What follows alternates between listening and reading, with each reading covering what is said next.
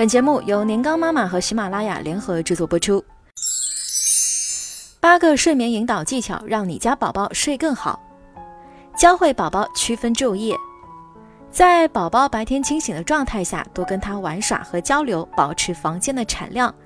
夜里的时候呢，宝宝醒来时不要跟他玩耍，不要多跟他讲话，保持灯光的昏暗，声音的轻柔。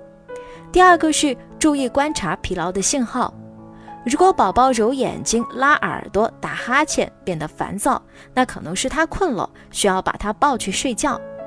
在犯困又不太累的时候带他去睡觉，效果最好，事半功倍。第三个是建立规律的时间表，并坚持执行。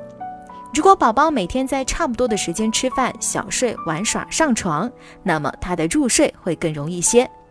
第四点，建立常规的睡前程序。对宝宝来说，创建并遵守入睡的程序从来不嫌早。建立睡眠程序的关键在于每晚以相同的程序做相同的事情。第五点，尽量早点上床睡觉。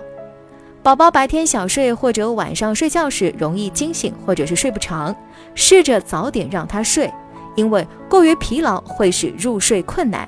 早点上床之后呢，很多睡眠问题呀都迎刃而解了。这就是睡够了的魔力。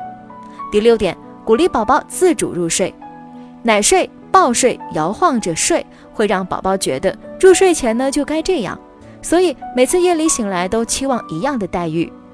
第七点，接受睡眠发展中的倒退，四个月的宝宝开始学翻身，六到十二个月龄的宝宝学坐、爬，甚至开始慢慢的扶着走。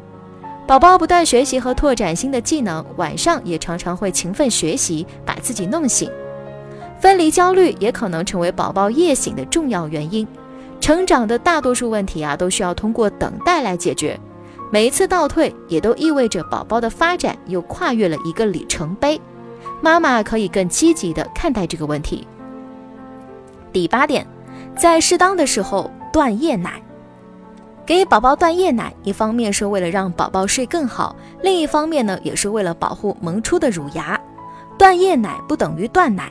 断夜奶呢，也不意味着非得撕心裂肺。更多精彩内容，欢迎关注微信公众号“年糕妈妈”。